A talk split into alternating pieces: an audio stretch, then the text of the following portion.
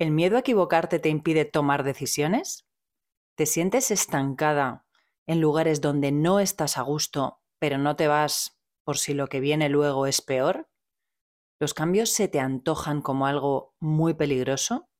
Si has contestado afirmativamente a una o a varias de estas preguntas, este episodio es para ti. Hola, queridas y queridos oyentes, soy Sol Aguirre, coach, escritora y ponente en temas relacionados con el autoconocimiento y el desarrollo personal y, ante todo, una perseguidora incansable de herramientas que me ayuden a que me pase lo que quiero que me pase. Esto es Las Claves de Sol, el podcast, y en este espacio pretendo compartir todo lo que aprendo sobre esta aventura que es la vida para que nos sintamos todos un poquito más plenos y satisfechos. Hace unos meses lancé una encuesta entre mis seguidoras enfocada a diseñar lo que iba a ser mi nuevo programa. Uno en el que quería compartir herramientas para ganar confianza.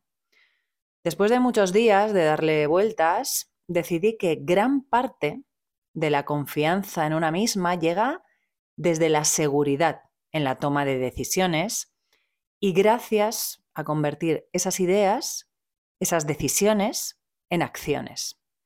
El caso es que una de las respuestas que más se repetían en la pregunta de cuál es tu mayor obstáculo a la hora de tomar decisiones era el miedo a equivocarme.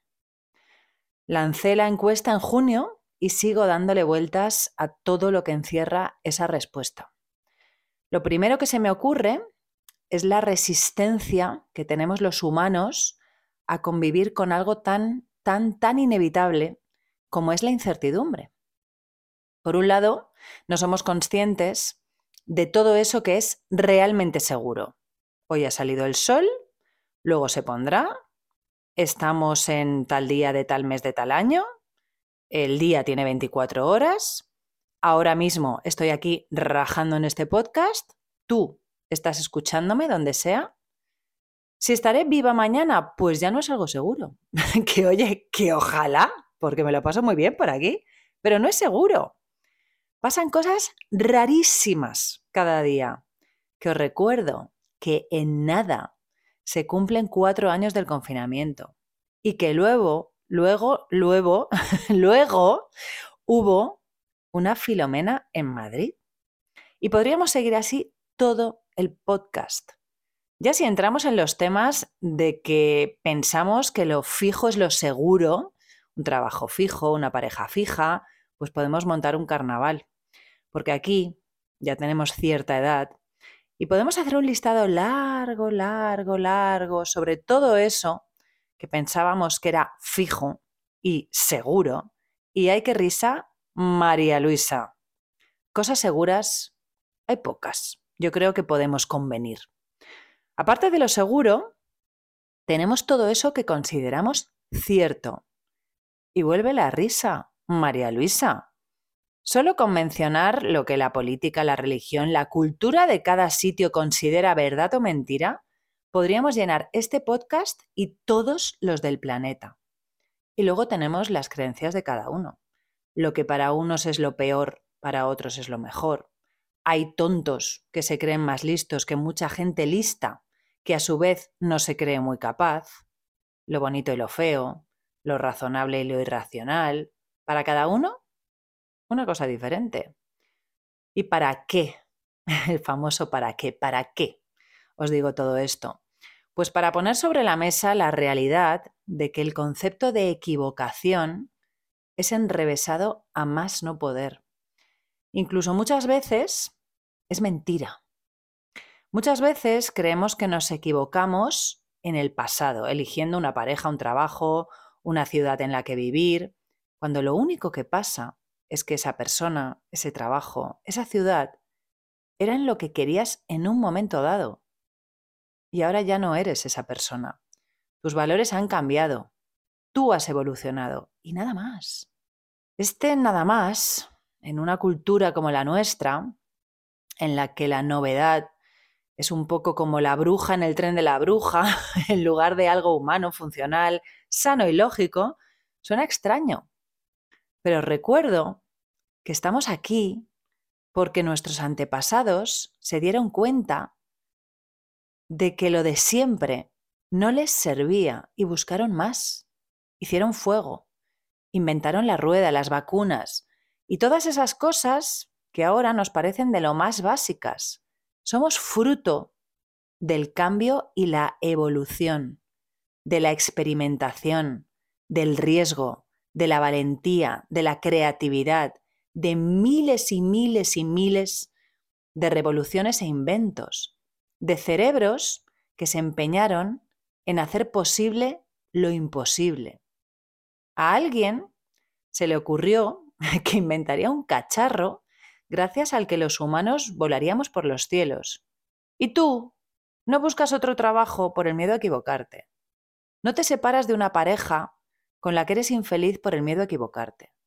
El miedo a equivocarte, aplastándote y haciéndote que se te olvide un miedo que sí podría ser motor. El miedo a ser infeliz, el miedo a desperdiciar tu vida, el miedo a irte de este mundo sin hacer todo lo posible porque el rato que andas por aquí valga la pena. ¿Cuántas veces me preguntáis a través de las redes cómo encontrar eso que os gusta, que os apasiona, que os enciende? ¿Y cuántas veces os respondo con otra pregunta? ¿Cuántas actividades has probado? Cara de póker la vuestra.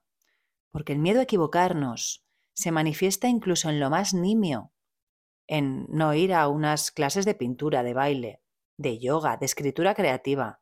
¿Y si me apunto y no me gusta? ¿Y si te gusta? Me da hasta cosa estar contando esto, de verdad. Pero es que se nos escapan las obviedades por culpa del maldito miedo. El miedo nos deja absolutamente gilipollas, amigas. El miedo no nos deja vivir, nos permite solo sobrevivir. Y no estamos aquí para eso. El humano ha inventado un cacharro que nos permite volar por el cielo. Insisto, desperdiciar ese potencial, que es el mismo que nos permite reflexionar, planear qué vamos a hacer hoy y mañana, desperdiciar eso es pecado. Y yo no soy creyente, pero estoy convencida de que es pecado. Si nos preguntamos ante ese miedo, ¿qué es exactamente equivocarnos? A lo mejor empezamos a desbloquearnos. Preguntémonos, exactamente, exactamente, ¿qué sería equivocarme? Y seguramente la respuesta sería que no salga como quiero que salga. ¿Vale? ¿Cuál quieres que sea exactamente ese resultado? E increíblemente aquí, a veces, vuelve la cara de póker. Porque tenemos miedo a que no pase algo que no sabemos exactamente qué es. ¿Cómo puede ser esto? Claro, igual tenía que haber empezado por aquí, pero nunca es tarde si la dicha es buena y lo es. Creo que ya lo he contado en algún otro episodio, pero hay que repetirlo, porque se me olvida hasta a mí. Tenemos el mismo cerebro que en las cavernas y es un cerebro perfectamente diseñado para las cavernas, claro. Un cerebro miedoso porque la emoción que nos protege es el miedo. Un cerebro diseñado para protegernos de los miles de peligros a los que estaban sometidas nuestras antepasadas de los taparrabos, sin amoxicilina, con bicharracos peligrosos por las calles, bueno, que no había calles, pero ya me entendéis, que las pobres si las abandonaba la tribu la palmaban en dos horas como mucho. Para mi abuela la del taparrabos, cualquier novedad podía ser mortal. Qué estrés la pobre. Pues el mismo estrés de ahora, porque el cerebro es el mismo y no distingue entre un cambio de trabajo o un cambio de cueva en el que a lo mejor había un tigre de bengala dispuesto a arrancarme la cabeza de un bocado. Mi cerebro no distingue la separación de mi pareja en pleno barrio de Chamberí del abandono de mi tribu hace millones de años. Así que me paraliza. Me dice que ni se me ocurra ni moverme, ni pensar, ni nada y genera mogollón de sustancias que me nublan el entendimiento. Porque ante el peligro de muerte, ponerse a pensar es, lo peor. Lo peor, la palmas. Ahora que tenemos toda esa información, que sabemos que nuestro coco cavernícola, en lugar de protegernos, nos jode, que empezamos a darnos cuenta de que seguro hay poco y cierto también, vamos a lo siguiente. ¿Tú para qué estás aquí, cariño mío? Apaga el podcast, que seguiré aquí. Piensa, ¿para qué estás aquí? Lo voy a plantear de otra manera. ¿Qué es lo que quieres sentir cada día de tu vida? Apaga. Apaga ahora y si puedes, apunta y apunta y apunta. No hay respuestas correctas o incorrectas. Es tu vida, tu papel, tus respuestas. Y ahora, y ahora ya luego sigues y me escuchas. Tú apunta. Hola otra vez. Vale. Espero que en eso que has apuntado no haya nada que suene a sometimiento, a estancamiento. Te recuerdo que eres una diosa del Olimpo vikingo. Y las diosas quieren libertad, quieren realización, quieren alegría, quieren tocar el cielo con sus divinas manos. Y alguna de vosotras me dirá, vale, Sol, pero para conseguir eso necesito algún tipo de seguridad, porque la seguridad es una necesidad humana. Totalmente de acuerdo. Si buscas la pirámide de Maslow en Google, eh, verás que, mm, bueno, representa la jerarquía en las necesidades humanas. La necesidad más básica, que está en la base de la pirámide, es la de la supervivencia física. Con tal de satisfacer esa necesidad, pues siempre va bien que nos nutramos, que nos mantengamos alejadas de los precipicios, bueno, esas, esas cositas que ya sabemos. En principio, no hay que hacer mucho esfuerzo. Ya no estamos en las cavernas, no hay que salir a cazar el desayuno. El desayuno de los tigres no eres tú. Estamos bien. El siguiente nivel es el de seguridad y protección. Aquí estamos, ¿no? Aquí estábamos hablando de esto. Ya os he dicho que estaba de acuerdo. Maslow también lo está. El tema es de dónde sacamos la verdadera seguridad. En nuestro coco cavernícola la sacamos de no movernos. En nuestro coco del siglo XXI debería ser contando con las herramientas necesarias para avanzar en la vida. Fijaos que en esta definición mía no aparece la palabra ni fijo, ni inamovible, ni perenne.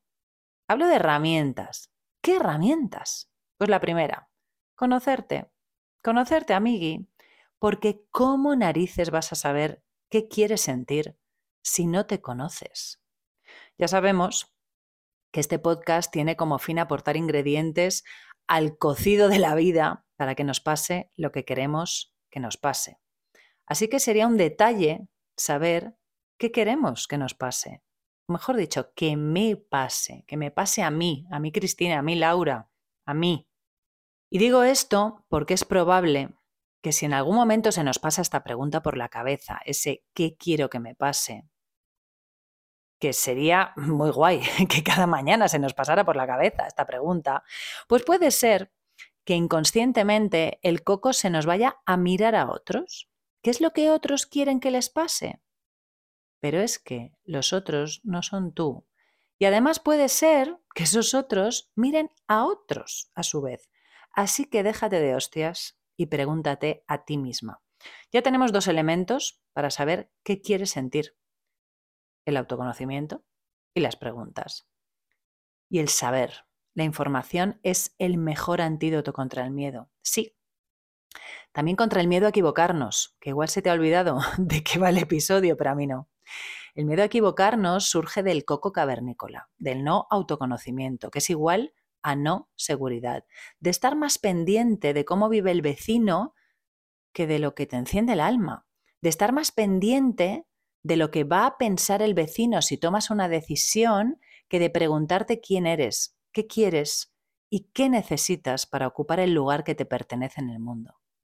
El miedo a equivocarnos no es nuestro, el miedo a equivocarte no es tuyo. En realidad es de tu tatarabuela, la del tanga de las cavernas, que se lo ha ido pasando a todo Kiski, a todas las generaciones, hasta llegar a ti. Y ahora te toca a ti dejar de hacerle caso al miedo. Te toca a ti darte cuenta de que otro como tú, otro igual que tú, ignoró todos sus miedos y gracias a eso nos vamos al aeropuerto y nos plantamos en Nueva York en un pispás. Te toca a ti cortar esta cadena infame para que los que están creciendo tengan claro que al equivocarte aprendes y que nadie se muere, a no ser que seas médico, claro. Entonces no te equivoques, por favor. Que los ladrillos que construyen una vida plena están hechos de valentía, de prueba, de ilusión, de pasión, también de equivocación, pero nunca, nunca, jamás, nunca de sometimiento al miedo. Hasta aquí el episodio de hoy. Espero que te haya inspirado, que te empuje a plantearte algunas preguntas, que te ayude a mirar al cielo en lugar de al suelo y que te, y que te impulse para equivocarte muchísimo. Equivócate muchísimo porque así aprenderás muchísimo.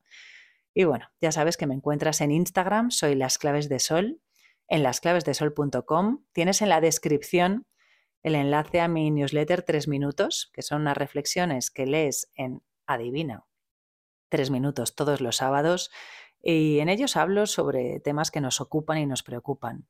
Y ya sabes que me das la vida si me compartes con tus amigas de Instagram, tus amigas de WhatsApp, tus amigas de la vida y si dejas unas estrellitas en la puntuación del episodio en esta plataforma donde lo estés escuchando. Te agradezco inmensamente que me acompañes. Nos escuchamos el lunes próximo. Feliz semana y feliz vida.